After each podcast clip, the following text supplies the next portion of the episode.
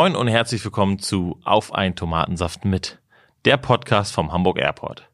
Ich bin es wieder, euer Flo aus der Social Media Abteilung und alle drei Wochen begrüße ich in diesem Podcast neue interessante Gäste, die hier entweder am Flughafen arbeiten, sich intensiv mit der Luftfahrt beschäftigen oder das Reisen einfach so sehr lieben, dass der Airport sich schon fast wie ein Zuhause anfühlt.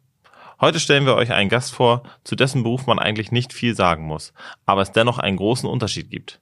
In Superheldengeschwindigkeit ist seine Mannschaft am Einsatzort und man ist sehr froh, sie bei sich zu haben. Macht es euch also gemütlich, dreht die Anlage voll auf. Wir starten jetzt auf einen Tomatensaft mit der Flughafenfeuerwehr. Meine Damen und Herren, im Namen der gesamten Crew begrüße ich Sie ganz herzlich an Bord unseres Podcast-Fliegers HAM 1911 nach Hamburg. Wir haben soeben die geplante Flughöhe erreicht. Machen Sie es sich also bequem, setzen Sie Ihre Kopfhörer auf. Wir beginnen in wenigen Momenten mit dem Bord-Entertainment. Ihr Pilot und seine Crew wünscht einen angenehmen Flug und viel Spaß bei Auf einen Tomatensaft mit. Wie immer stellen wir unseren heutigen Gast aber erstmal vor. Sein Name ist Andreas Hoch. Er ist 43 Jahre alt und man kann auch sagen, schon ein richtig alter Hase am Flughafen. Seine Karriere als Feuerwehrmann startete Andreas schon im Alter von elf Jahren in der Jugendfeuerwehr. Vier Jahre war er dann bei der Marine im Sanitätsdienst und danach vier Jahre im öffentlichen Rettungsdienst tätig. 2003 wechselt er dann zur Flughafenfeuerwehr. Wenn Andreas nicht gerade Brände löscht, fährt er sehr gerne Snowboard und ist gelegentlich als Ausgleich auf der Alster mit seinem Segelboot unterwegs. Das Reisen gehört auch mit zu seiner großen Leidenschaft und auch gerne mal mit seinen eigenen Arbeitskollegen. Stichwort Vietnam 2021. Andreas, wir drücken dir die Daumen, dass das klappt. Ich freue mich sehr, dass er da ist und begrüße ganz herzlich Andreas Hoch. Moin, Andreas. Moin, Flo. Also, vielen lieben Dank, dass ich da sein darf und Jetzt sei schon mal bemerkt, äh, so eine Anmoderation habe ich natürlich äh, noch nie gehört. Also für mich noch War denn alles korrekt Dank. bis hierhin? Ja, das war alles korrekt. So Wunderbar. Mhm.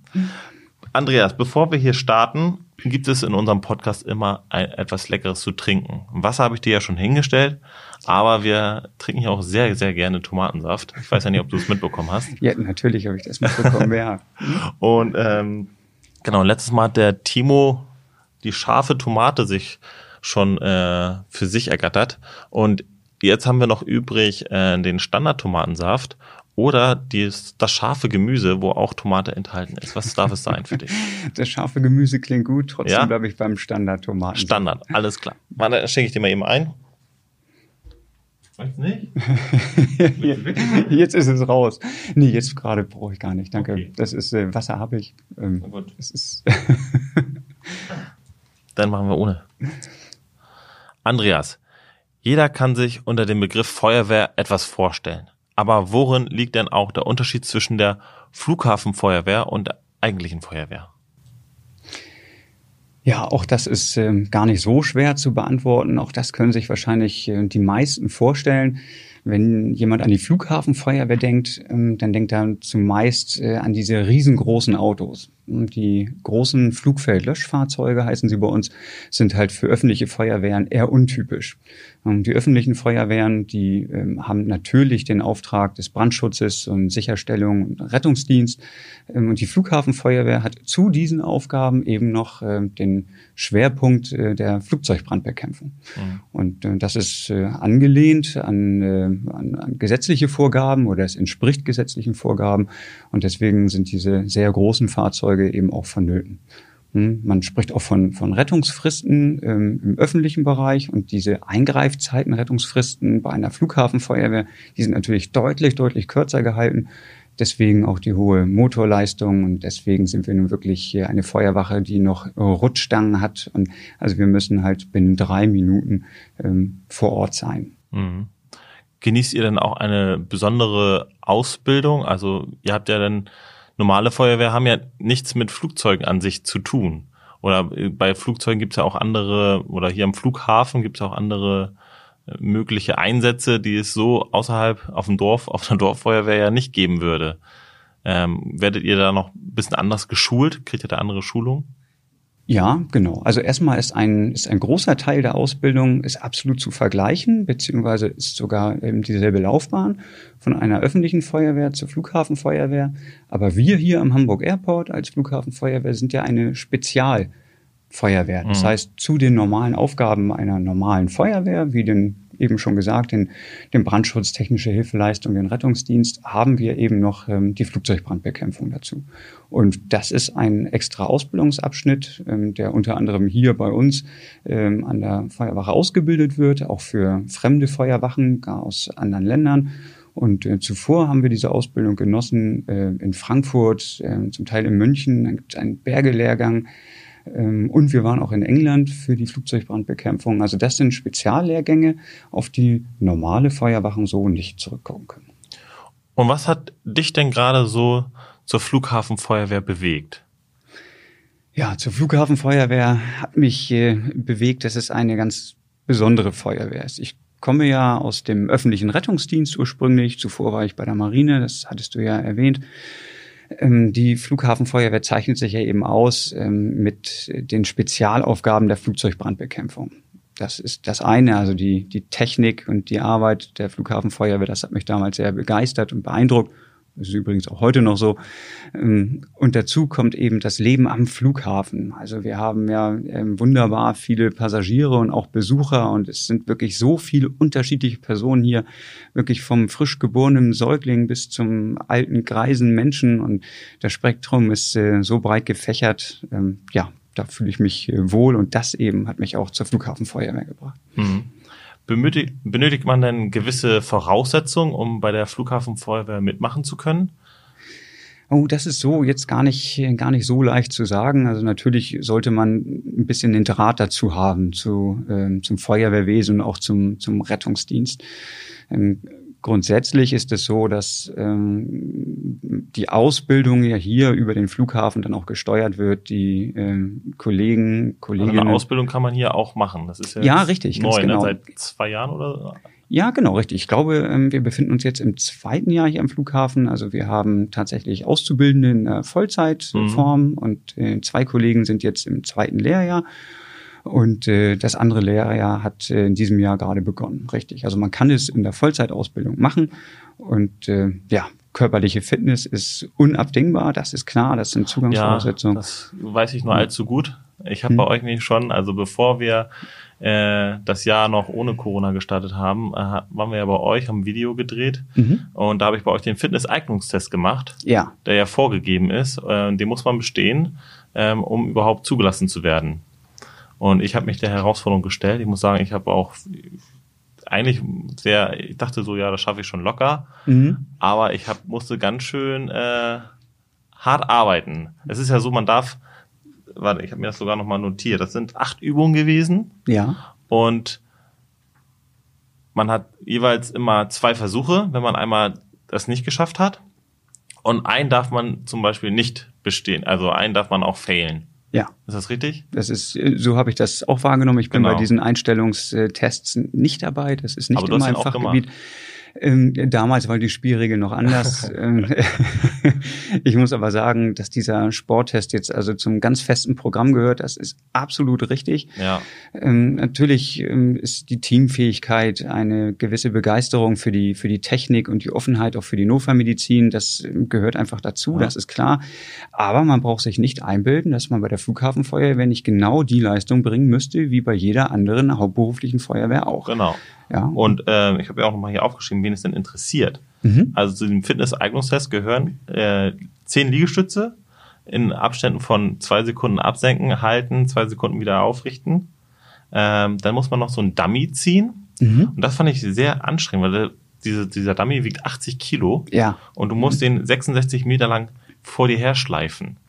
In, innerhalb von 60 Sekunden musst du es schaffen. Mhm. Äh, ich habe es auch geschafft, aber danach hatte ich halt gar keine Puste mehr. Und dann hatte ein Kollege von dir mir gesagt, ja, und jetzt stell dir mal vor, da ist nicht nur ein Passagier im Flugzeug. Ja, und das fand ich genau. halt, wie, er hat ja auch recht. Ich muss eigentlich wieder rein und den nächsten gleich wieder abscheppen. Und das war eine so eine harte körperliche Leistung. Also Hut ab, was das angeht. Ähm, dann war noch ähm, 3000 Meter laufen innerhalb von 15 Minuten. Mhm. Kann man auch noch schaffen. Wechselsprünge, Da bin ich auch übrigens im ersten Durchgang erstmal durchgefallen. 42 Wiederholungen in 20 Sekunden. Das fand ich schon sehr hart. Ja, aber ist, also ja das erste Mal wird dir ja verziehen. Ne? Dann ja war, gerade kam noch gesagt. sowas wie CKCU. Ach, das sagt ja auch nichts. Ja, Ah, mir hat das auch nichts gesagt. Das ist irgendwie so, du hast den Liegestützhaltung Ja. und dann musst du immer abwechselnd auf die andere Seite von Ah, deiner ja. Handfläche tippen. Ja, Ähm, fürchterlich. Das Habe ich aber auch gleich beim ersten Mal geschafft und das, was mich eigentlich gekillt hat, war der Klimmhang. Sprich, an der Stange halten, mit Kopf über der Stange und das 45 Sekunden lang. Ja, das ich nicht ist, geschafft. das 40 ist Sekunden, wie mit der Puppe ziehen. Genau, das wird, das wird so unterschätzt. Ja. Ähm, jeder, der mal die Möglichkeit hat, und die hat ja nun beinahe jeder, und wenn es auf dem Kinderspielplatz ist, sich einfach mal in der Klimmzughaltung an so eine Stange zu hängen, das sieht erstmal ganz einfach aus. Ja. Also Das ist, das ist Wahnsinn. Also, wo wir gerade bei Feuerwehr sind, das brennt. Ne? Ja, das brennt. Und dann ähm, gibt's noch einen Medizinballwurf. Das ist eigentlich auch ganz okay. So ein 4-Kilo-Ball, siebeneinhalb Meter werfen. Und äh, einen Kasten Boomerang-Test. Äh. Ja, genau. Sprich, da muss man irgendwie so ein Parcours laufen. Richtig. Hm? Also, das 90, in, innerhalb von 90 Sekunden muss man diesen Parcours absolviert haben. Und ja, das war eigentlich schon der Test. Also ihr könnt ja mal zu Hause äh, das ausprobieren. Könnt ihr mal googeln. Äh, man kann, glaube ich, die ganzen Einheiten auch alle im Online finden. Genau. Und dann könnt ihr mal testen, ob ihr eigentlich für die Feuerwehr sportlich schon geeignet seid. Richtig, genau. Also das, äh, diese Tests, die sind, ähm, wenn nicht identisch, dann sind sie zumindest sehr, sehr ähnlich an Mhm. den Einstellungs- und Sporttests anderer ähm, hauptberuflicher Feuerwachen. Man kann sich da heutzutage gut darauf vorbereiten. Früher war sowas ja eher geheim. Ne? Mhm. Und heute, nein, das, wir sind ja auch interessiert an ähm, ja, guten ähm, Kollegen und Kolleginnen natürlich. Ähm, also wer sich darauf vorbereiten möchte, das ist absolut möglich. Ja. Ähm, ja und viel Glück. Ne? Das ist übrigens auch so ein Irrtum. Ähm, denkt man ja, Feuerwehr ist, sei eine reine Männerdomäne. Nein, auch Frauen äh, gibt es bei der Feuerwehr, auch hier bei uns am Airport. Ja, genau, richtig. Jetzt Ja. mit den äh, Ausbildungslehrgängen, die ja nun, ähm, wie vorhin schon erwähnt, äh, jetzt im zweiten sowie auch im ersten Lehrjahr sind, da sind auch äh, weibliche Kolleginnen bei. Und früher war Feuerwehr die reine Männerdomäne. Ähm, das ist heute nicht mehr so. Ja, ist auch gut. Ja, genau, finde ich auch. Ähm, beschreib uns doch mal, wie sieht denn dein Alltag so aus als Flughafen, äh, bei der Flughafenfeuerwehr? Wenn, wie startest du deinen Dienst? Wie sieht deine Schicht aus? Und ja, wie koordiniert ist wirklich euer Tag, unabhängig von den Einsätzen, die ihr, zu denen ihr denn auch fahren müsst? Genau, das ähm, so wollte ich äh, quasi meine Antwort auch einleiten auf deine Frage. Ich kann das so genau natürlich gar nicht wiedergeben, weil jeder Tag anders ist. Das Mhm. macht es ja nun auch einfach irgendwie spannend und äh, abwechselnd. Wenn ich jetzt die ganzen Einsätze äh, mal weglasse und die Sonderaufgaben, die ähm, tagtäglich so anfallen, ähm, dann soll es jetzt oder wirkt es hoffentlich nicht langweilig, aber was äh, tagtäglich die ähm, normale Routine ist, ist so, dass ähm, ich morgens ankomme, ähm, ich ziehe mich um, also ziehe mir meine Arbeitsbekleidung bzw. den Tagesdienstanzug an, je nachdem, was ich äh, für ein Fahrzeug besetze. Das entnehme ich natürlich morgens dem Dienstplan. Heute zum Beispiel, wie man mir ansieht, mit äh, leuchtgelber Hose und Jacke. Ja, du bist Ähm, auf Standby hier quasi. Ja, genau. Das könnte jeden genau. Moment eigentlich klingeln. Bin auch auf Abruf, ganz genau, so ist es. Also heute ähm, besetze ich den Rettungswagen, da habe ich dann eben diese leuchtenden äh, Klamotten an. Wenn ich äh, auf dem Löschzug eingeteilt bin, dann habe ich im Tagesdienstgeschehen meine dunkelblaue äh, Uniform an und wenn wir zu Brandeinsätzen ausrücken, dann habe ich äh, diese PBI, diese leicht bräunlich-goldene Schutzbekleidung an. Hm, Also das ähm, sammle ich mir dann zusammen. Das hat alles einen festen Bereich. Die Feuerwehrschutzbekleidung haben wir strikt getrennt von unseren privaten oder sauberen Sachen, Mhm. weil die kontaminiert sind mit Ölbindemittel, mit äh, Rauchgasen oder mit ähm, ja, Kraft- und Schmierstoffen. So das soll natürlich nicht zusammenkommen. Und eine Schicht geht bei euch wie lange? Eine Schicht geht 24 Stunden lang. Mhm. Das heißt, ähm, wir ähm, lösen uns fairerweise und in aller Regel schon vor acht ab. Ähm, Aber Dienstbeginn ist offiziell um acht und das machen 24 Stunden bis zum nächsten Tag um acht. Ja. Euer Gebäude ist ja ein bisschen abseits von äh, unserem Flughafen an sich. Ihr Ja. seid so ein bisschen an der, am, an der Landebahn. Und ich war ja jetzt auch schon öfter mal da. Das ist ja gefühlt wie so eine kleine Herberge. Also ihr habt da eure Schlafräume, ihr habt euer Fitnessstudio, ein Billardzimmer habt ihr auch. Hm, Ja, genau. Äh, Eine eigene Küche, eine Kantine. Ja, genau. Also es ist du ja so darauf ausgelegt, dass man das auch wirklich 24 Stunden lang äh, ja auch aushalten kann. Ja, das ist richtig. Ihr genau. habt sogar einen Volleyballplatz. Wir haben auch einen Volleyballplatz, genau. Du hast das alles richtig, äh, richtig beobachtet und auch richtig wahrgenommen. Äh, man darf eben nicht vergessen, da kommen wir wieder auf diesen 24-Stunden-Dienst. Das Mhm. ist das eine. Das andere, da haben wir gerade drüber gesprochen, ist die körperliche Fitness. Und äh, es wird von uns erwartet, auch absolut zu Recht erwartet, und das wird arbeitsmedizinisch auch spätestens alle drei Jahre abgecheckt, unsere körperliche Fitness. Hm? Also ähm, da muss das einfach im Verhältnis stehen, unsere körperliche Erscheinung, äh, unser Körpergewicht und die körperliche Fitness mit den Aufgaben, die uns äh, erwarten. Wir sind alles Atemschutzgeräteträger, das heißt, wir haben bei Bedarf eben die Flasche auf dem Rücken, die Atemschutzmaske im Gesicht und dazu kommt eben noch die Feuerwehrbekleidung samt Helm dazu. So, und dann fangen wir erst das Arbeiten an. Ja, und äh, das muss passen. Und von daher ist äh, Volleyball spielen ist eine angenehme Art und Weise, so ein bisschen sich in der Ausdauer fit zu halten. Und unsere Sporträume, da unterteilen wir noch einmal zwischen Kraft- und Kardioraum und die werden gleichermaßen genutzt. Mhm. Also ein bisschen Kraft-Ausdauer, würde ich sagen, ist so das gesunde Mittelmaß. Ja, wir müssen nicht übermäßig stark sein und wir müssen jetzt auch nicht auf Anhieb einen Marathon laufen, aber ein Halbmarathon und ein bisschen stark, das ist schon okay. Nun hast du mir ja auch gesagt, eure Schicht geht 24 Stunden. Ja. So, man kann ja nicht unbedingt 24 Stunden lang jetzt sich wach halten und auf den Einsatz äh, warten. Wow. Du hast mir im Vorgespräch hast mir erzählt, äh, ihr schlaft nicht, sondern ihr ruht. Was ist damit gemeint? Genau. Also 24 Stunden wirklich wach bleiben, das wird auch gar nicht von uns erwartet. Mhm. In äh, den Richtlinien für die Flughafenfeuerwehren steht ja auch äh, geschrieben, dass die Flughafenfeuerwehr beziehungsweise das Personal stets ähm, so fit und ausgeruht sein muss, dass es eben so Einsatzsituationen auch äh, begegnen kann. Von daher haben wir im 24-Stunden-Dienst eben auch unsere Ruheräume. Na klar ist das so ein bisschen Wortklauberei, andere sagen das ein Schlafzimmer. Es ist aber schon so, dass wir ja auf Abruf sind. Innerhalb dieser 24 Stunden kann jeden Moment das Alarmlicht angehen, der Alarmgong gehen und ganz unterschiedliche Einsatzdurchsagen, Einsatzmeldungen äh, durchgesprochen werden. Ähm, ja, und dann müssen wir halt ausrücken. So, und alleine dieses Gewissen, dass man, ähm, dass man auf Abruf ist, das lässt einen wirklich nur ganz leicht schlafen bzw. ruhen. Hm, Also es kann sehr wohl sein, dass wir eine ruhige Nacht haben, wo wir so gut wie gar nicht ausrücken müssen. Und am nächsten Morgen sind wir trotzdem nicht ausgeschlafen. Einfach weil ähm, diese Ruhe nicht die Qualität hat wie die erholsame Nacht zu Hause in der eigenen Koje. Ja, aber zur Ruhe kommen wollen wir jetzt nicht. Und dafür Ja. sorgt jetzt auch gleich unsere Turbine des Schicksals. Ähm, wir haben hier so ein lustiges Spiel vorbereitet. Ähm, die Turbine des Schicksals hat drei verschiedene Spiele. Und wir schmeißen sie jetzt einfach mal an und schauen, was dabei rauskommt. Na, dann mal los. Meine Damen und Herren, wenn Sie nun links aus dem Fenster schauen, sehen Sie bereits die Turbine des Schicksals. Und rausgekommen ist True or Fake. Ich werde dir jetzt also Ereignisse vorlesen und du musst mir sagen, ob diese wahr oder falsch sind. Das sind Notrufe, die ich aus dem Internet habe und ein paar davon habe ich mir aber auch ausgedacht. Ja, also, gut. fangen wir an. Das vergessene Passwort. Eines Tages rief ein verzweifelter Teenie an. Bitte helfen Sie mir. Ich habe mein PlayStation-Passwort vergessen und kann jetzt nicht online zocken. Was soll ich jetzt nur tun?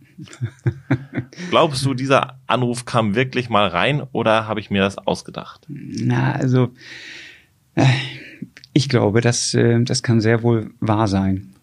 Das kann sehr wohl stattgefunden haben. Ja, dem war auch so. Bei Ja. der Polizei in Berlin kam dieser Anruf so rein. Ja, eigentlich unfassbar. Ja. Ähm, Irmgard. Über mehrere Jahre wurde der Frühdienst von einer Anruferin begleitet. Irmgard. Die ältere Dame aus Poppenbüttel rief jeden Morgen zum Plausch mit dem Beamten an. Ich wollte Ihnen nur sagen, dass es mir gut geht. Ich eben ein leckeres Brot mit Ei hatte und jetzt rausgehen werde. Ich hoffe, diese Nacht wird besser als die letzte.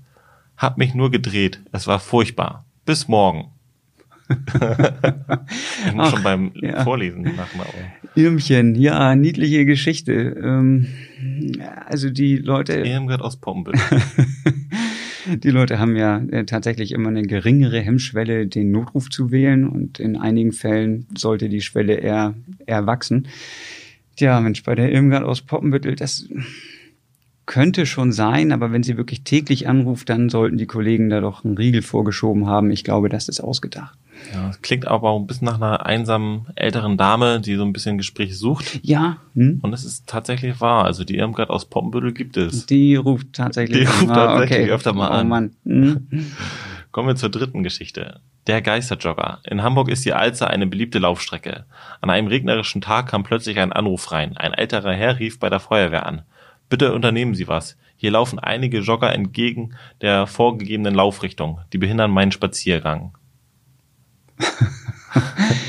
Ja, also so unmöglich, wie deine Beispiele sind, ähm, so schwer fällt es mir jetzt auch, weil denkbar ist ja beinahe äh, jeder dieser möglichen Anrufe. Das stimmt. Geisterjogger, ja, also das, nein, das will ich einfach nicht glauben. Also ich denke, das ist fake. Ja, da habe ich dich, äh, da hast du recht. Das habe ich mir ausgedacht. Ja, gut. Da hat meine Fantasie freien Lauf gehabt. Ähm, nächste Geschichte. Autobahnfrei. Dass es die Kollegen in der Zentrale nicht nur mit den Noteinsätzen zu tun haben, beweist auch dieser Anruf. Nabend. Wollt nur mal fragen, ob die Autobahn Richtung Kiel frei ist. Ist immer so schrecklich voll dort und hab keine Lust im Stau zu stehen.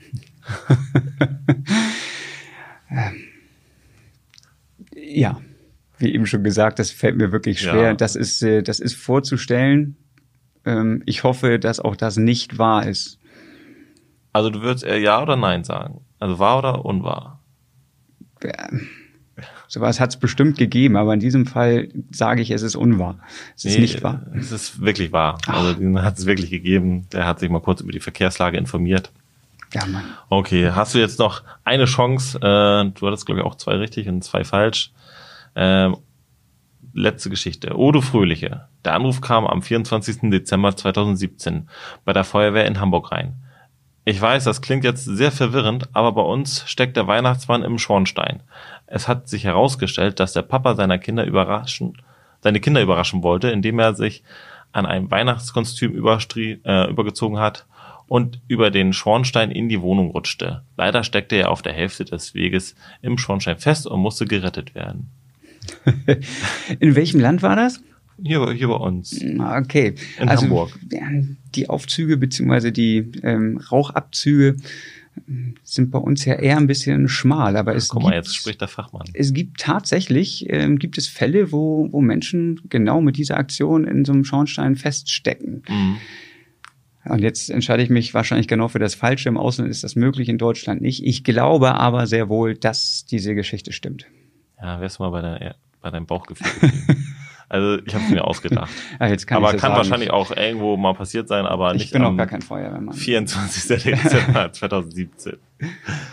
Ja, gut. Das war True or Fake. Ähm, hast dich trotzdem wacker geschlagen. Ja, genau, habe ich ganz. Ist das denn bei euch, also hast, hattest du auch mal so einen Anruf, wo du dachtest so, hm, okay, was soll das? Ich selbst sitze ja gar nicht bei uns in der, in der Rettungsleitstelle. Mhm. Ich nehme die Notrufe ja gar nicht entgegen.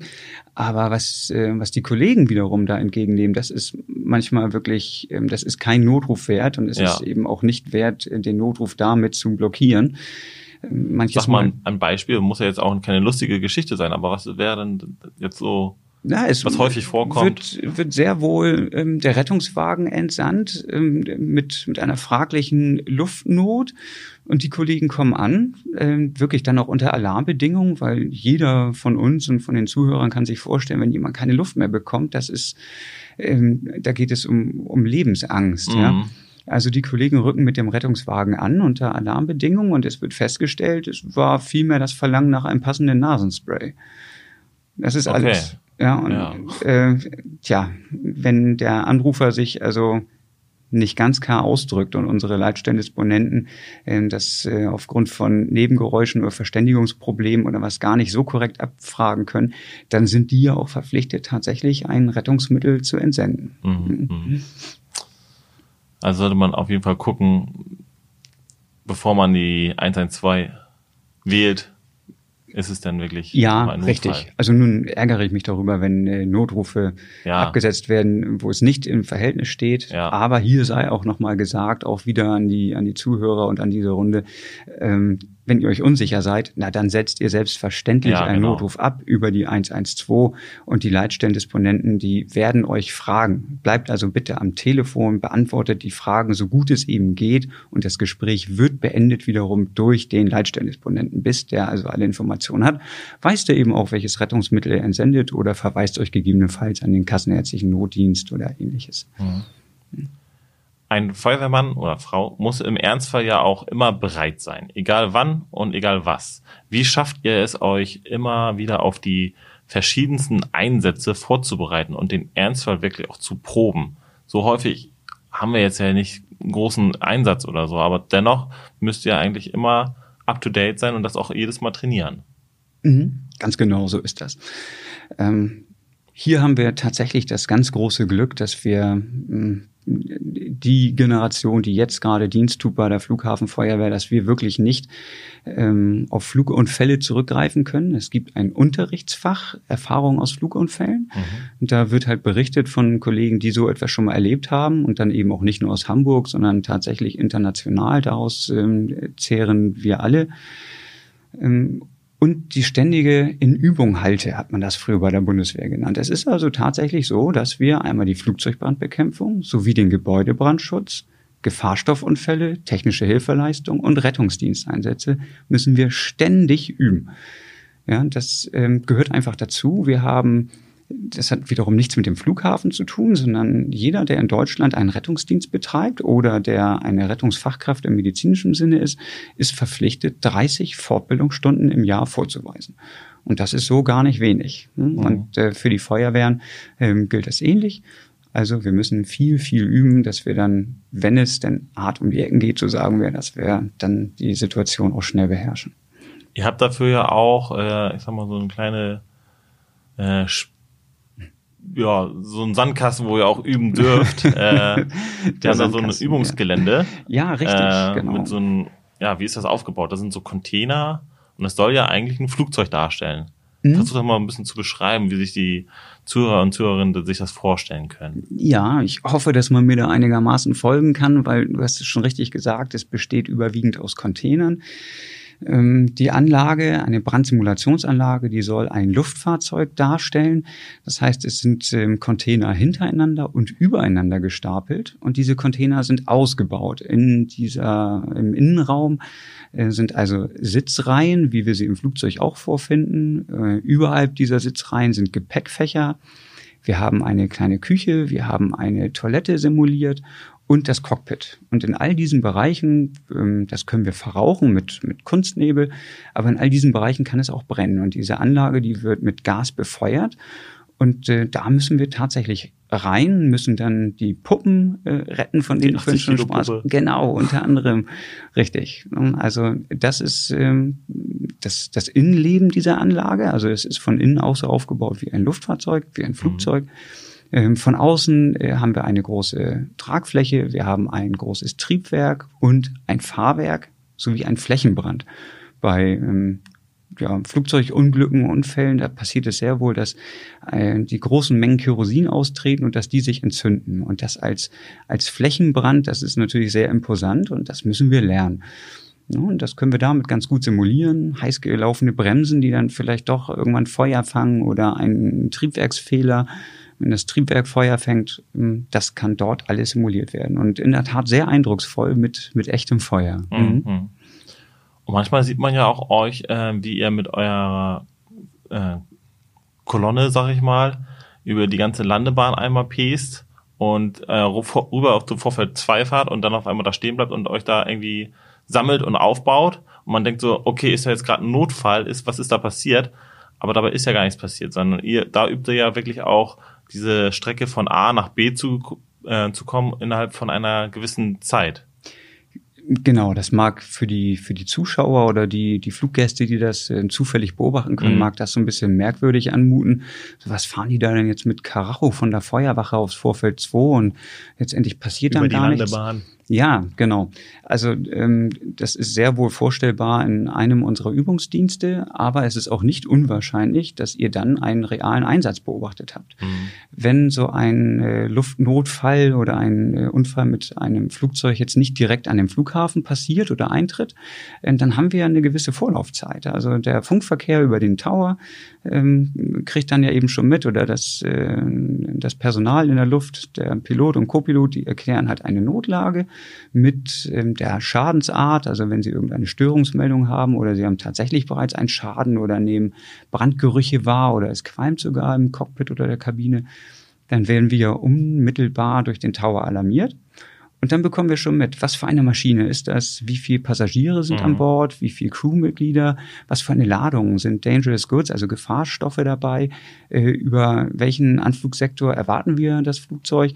Und dann ist es tatsächlich so, dass es einsatztaktisch Sinn macht, die Feuerwache auch zu verlassen. Also dass wir dann mit der ganzen Kolonne eben über Start- und Landebahnsystem fahren und äh, Aufstellung beziehen, dass wir ähm, ja, das schadhafte Flugzeug, wenn es denn überhaupt schadhaft ist, dass wir das angemessen äh, empfangen können. Dass wir nicht ja. erst dann anfangen, verschiedene äh, Taxiways zu benutzen, sondern dass wir dann direkten, direkte Zufahrt auf das Flugzeug haben. Und was mich ja wirklich beeindruckt hat, ist wirklich äh, vom Notruf bis zum Einsatzort habt ihr die Vorgabe, innerhalb von drei Minuten dort zu sein. Und Richtig. Äh, genau, sagen wir mal, der, auch einsatzfähig zu sein. Nicht nur anzukommen, sondern einsatzfähig. Genau. Richtig. Egal ähm, wo am Flughafen. Ja, ganz äh, richtig. Das wird gerne so genannt, völlig egal wo. Das ist nicht, nicht ganz korrekt. Also wenn wir in die Terminals fahren zum Beispiel oder in die Werkstätten, äh, Verwaltungsgebäude, da sind wir schon wirklich überdurchschnittlich schnell. Wir haben sehr, sehr schnelle Eingreifzeiten. Was die Flugzeugbrandbekämpfung betrifft, da müssen wir tatsächlich diese drei Minuten einhalten, aber lediglich auf den Flugbetriebsflächen. Mhm. Jetzt mag man natürlich denken, Mensch, so groß wie der Flughafen ist und dann muss die, muss die Flughafenfeuerwehr nur auf den Flugbetriebsflächen so schnell sein. Das ist ja nicht zu unterschätzen. Das sind also beide Pisten, Start-Landebahn sowie die ähm, ja, Rollwege und äh, die Vorfelder. Und da haben wir schon Strecken zurückzulegen. Ja. Ähm, in den Gesetzestexten, ähm, da klingt es so ein bisschen merkwürdig, es ist so, so, so Beamtensprache. Ne? Also die Flughafenfeuerwehr muss binnen drei Minuten vor Ort sein und wirksame Maßnahmen ergriffen haben. Also nicht erst ankommen und dann setzen wir uns einen Helm auf, sondern ankommen und wir müssen Löschmittel ausbringen. Dazu haben wir ja wieder unsere speziellen Flugfeldlöschfahrzeuge, die mit zwei Motoren ausgestattet sind, dass wir also schon während der Fahrt den Pumpenmotor starten können und somit äh, ist das möglich. Also und das Auto muss man auch erstmal in Gang kriegen. Also so ein Schiff von Z8 oder so, ja, äh, genau. schnell über die Landebahn zu bewegen und dann noch irgendwie in Kurven zu gehen. Äh, ich weiß noch, als ich bei euch in der Wache war, da gibt's auch so ein Bild, wo ein Z8 so richtig sich in die Kurve legt, wo er fast genau. auf seinen beiden Rädern auf der Seite noch liegt. Ja, richtig. Ähm, genau. Das ist gar nicht so einfach. Also also man muss auf jeden Fall wissen, was man tut. Ähm, diese äh, Fahrzeuge wiegen 43 Tonnen. Das mhm. äh, ist ja nicht ohne. Der Antriebsmotor hat 1000 PS. Und dafür, dass wir uns vorstellen, die LKWs, die wir so auf den Autobahnen sehen, die sollten eigentlich nur so 80 fahren, dann fahren sie mal 90 mal 95. Und was wir schaffen ihr? das äh, bis zu 140 Stundenkilometer ja, mit den Fahrzeugen. Nun bekommen wir mit jeder neuen Fahrzeuggeneration eigentlich auch ein Fahrtraining dazu dass wir die Fahrzeuge unter Aufsicht und unter professioneller Anleitung auch mal in die Grenzen bringen können. Was sind denn so ähm, eure häufigsten Einsätze? Also wo, für was äh, rückt ihr am meisten aus? Es ist ja, ich kann es auch so ein bisschen sagen, ist es die Taube, die im Terminal irgendwie rumfliegt und eingefangen werden muss? Oder ja, äh, ist es der genau. brennende Aschen, äh, Mülleimer? Weil da wieder jemand seine Zigarette reingetan hat? Ja, also ganz ähnlich spektakulär ähm, kann ich das so bestätigen. Ja.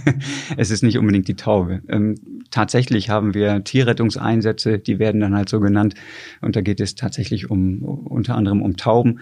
Aber die Einsätze, die wir am häufigsten ähm, abfahren, das äh, ist äh, der guten Absicherung des Flughafens zu verdanken. Mhm. Äh, wir sind hier extrem gut aufgestellt mit der Brandmeldeanlage, die über unterschiedliche Wege eventuelle Brände detektiert. Hm, also da gibt es die normalen Rauchmelder, dann gibt es Linearmelder, die aufgrund einer Lichtschranke oder sehr ähnlich einer Lichtschranke funktionieren. Wenn diese unterbrochen wird, werden wir alarmiert.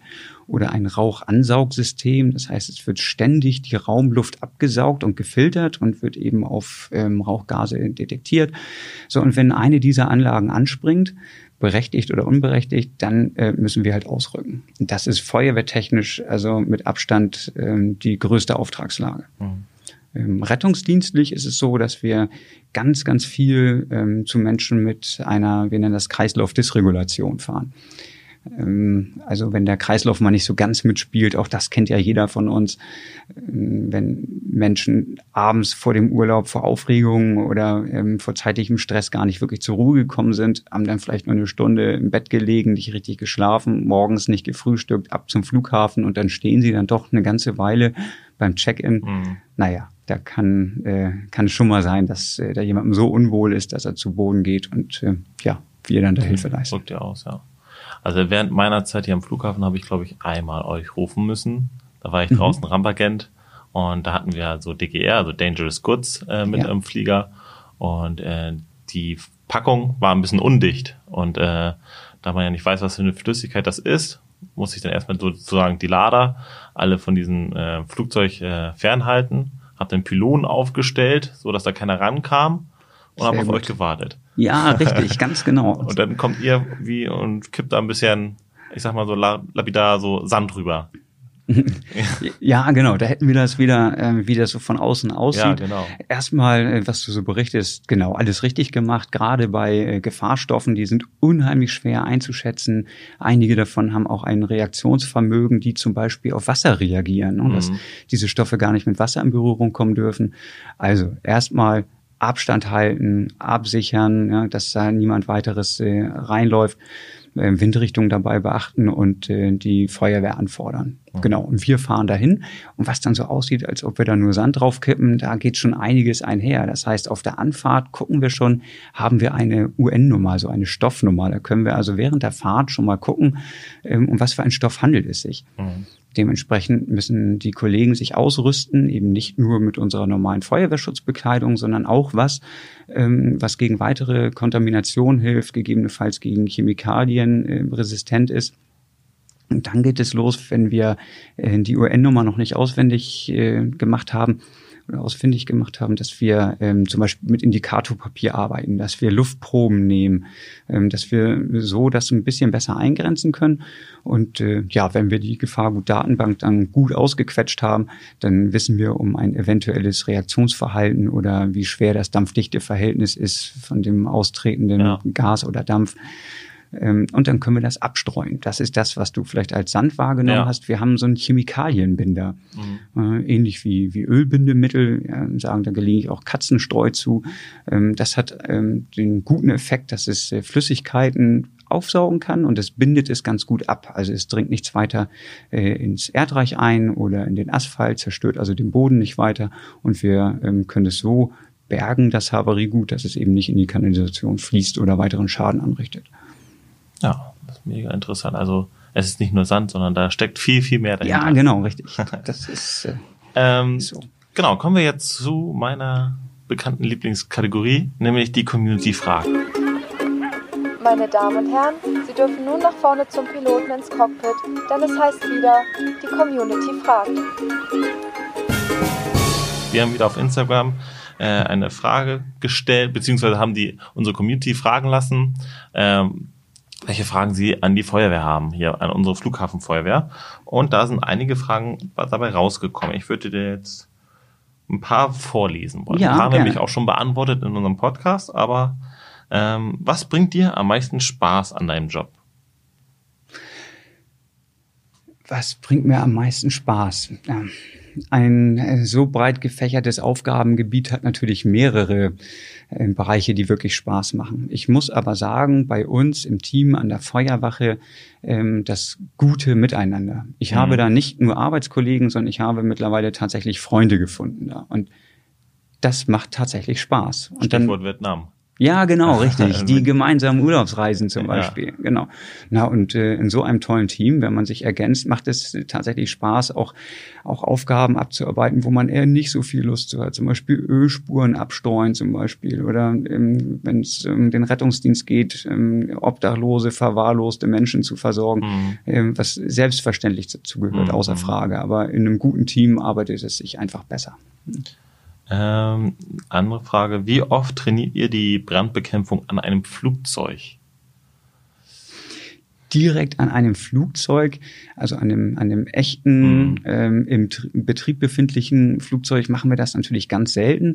Ähm, das äh, hat damit zu tun, dass äh, bei Übungen ja nun auch mal Fehler passieren können und ja auch Fehler passieren sollen. Ähm, nicht, dass die Luftfahrzeuge irgendwie noch Schaden davon tragen, dass wir mit der Rettungstreppe den, ähm, ja, den Flugzeugen vielleicht zu nahe kommen oder dass wir mit unseren doch groben Geräten da irgendwas kaputt machen. Wir gehen an die Brandsimulationsanlage, die ich ja eben schon erwähnte, ähm, gehen wir eigentlich äh, das ganze Sommerhalbjahr über, gehen wir sehr, sehr engmaschig daran und üben die unterschiedlichsten Szenarien. Mhm. mhm. Also Anfahrübungen an echten Luftfahrzeugen machen wir sehr wohl. Wie ist die Fahrzeugaufstellung? Wir machen auch mal Begehungen dieser Luftfahrzeuge. Ähm, das kommt schon vor, aber mehr üben wir an der Brandsimulationsanlage. Ähm was war bisher dein schlimmstes Erlebnis? Wurde hier gefragt.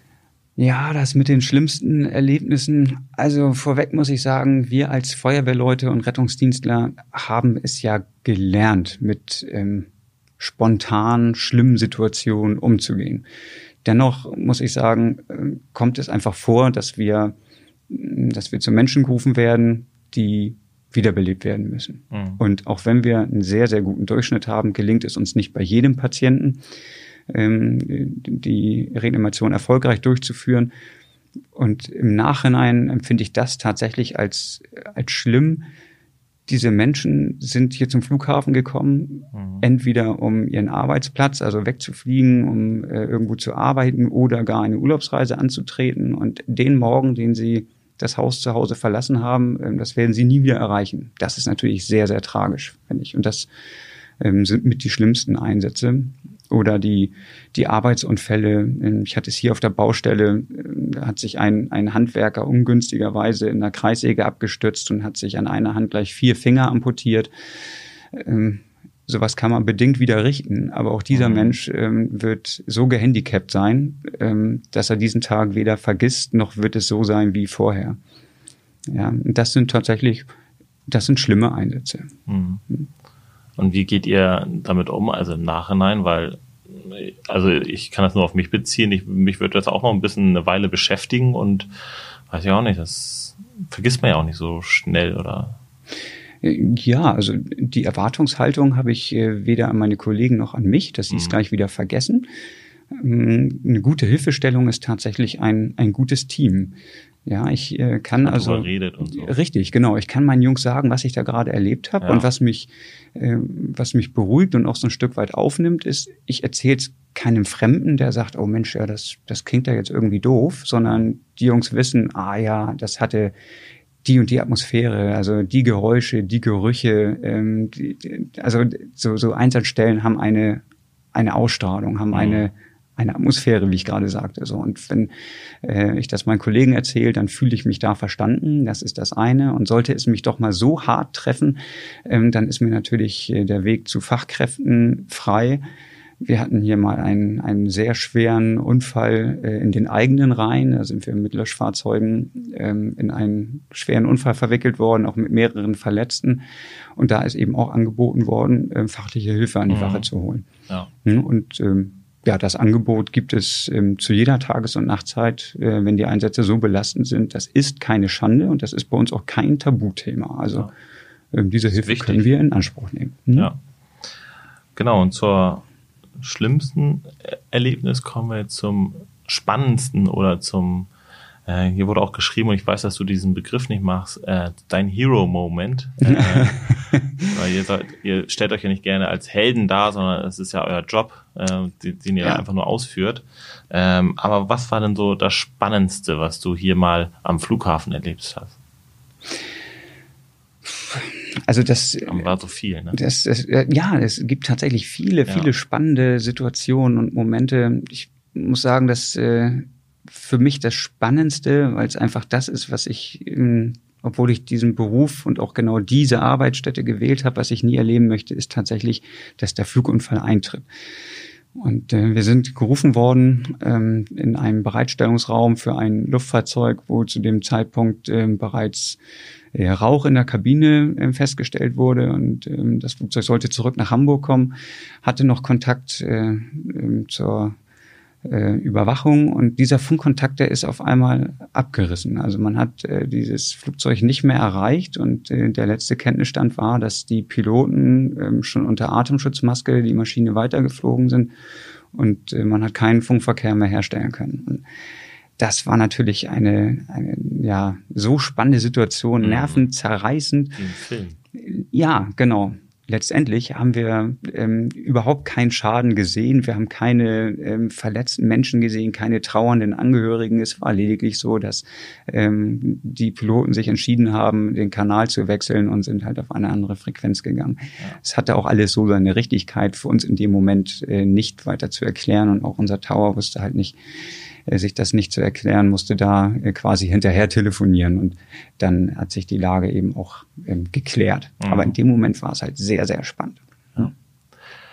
Das waren die Fragen aus der Community fragt und ähm, eine Sache kommt jetzt noch von mir aus, weil das haben wir in unserem Vorgespräch haben wir drüber gesprochen, beziehungsweise hast du mir das erzählt, mhm. ähm, wie denn dein Anfangsjahr hier verlaufen ist. Da ist ja auch was ganz ja, Besonderes bei uns am Flughafen passiert, ah, ja. äh, was die S-Bahn betrifft. Ähm, und das fand ich auch mega spannend. Äh, und gerade für dich auch im ersten Jahr, erzähl doch mal, was war denn da los? Wo, was ja, war das für ein. Einsatz? Ja, es ähm, war so, dass ich ja, wie du eben schon gesagt hast, wirklich noch ganz neu war hier am Flughafen. Ähm, wir sind alarmiert worden, ähm, straßenseitig zu den Terminals. Ähm, es hat äh, einen Notrufeingang gegeben, beziehungsweise mehrere mit dem Hinweis, ähm, es würde hier alles zusammenbrechen und der Boden würde sich auftun. Hm. Und das ist natürlich eine Meldung, das kann man eigentlich gar nicht glauben. Und der damalige Zugführer und Einsatzleiter, die sind dann äh, vorweggefahren, die haben äh, den Löschzug angeführt und auf der Erkundung hat sich das dann tatsächlich ähm, auch so bestätigt. Ähm, es war so, dass äh, die Damen, die ähm, bei den Autovermietern gearbeitet haben, die äh, Autovermieter waren damals noch ganz vorne, was jetzt Terminal 1 ist, waren sie ähm, stationiert. Und da war es tatsächlich so, dass der Boden so weit aufging, dass äh, die Damen mit ihren Bürorollstühlen schon Richtung Abgrund äh, rollten. Ja, und der angekommen an der Einsatzstelle war es so, dass auch ein, ein Pkw schon in diesem offenen Schlot äh, ja, niederging.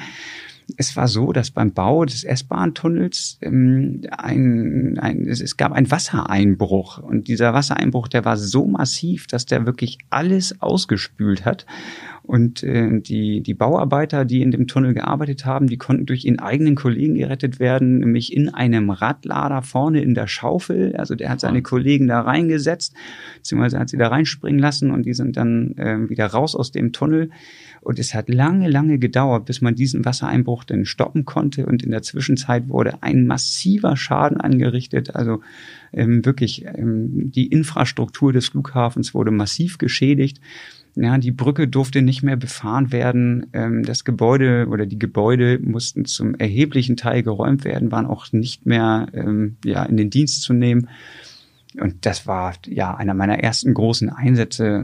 Ja, man konnte das gar nicht glauben. Also es wurde okay. aus Schleswig-Holstein, Niedersachsen und Hamburg wurde jeder Betonmischer ran zitiert und äh, dieser Tunnel wurde. Willis hier gerade einen Film drehen würde. Ja, ganz genau, richtig.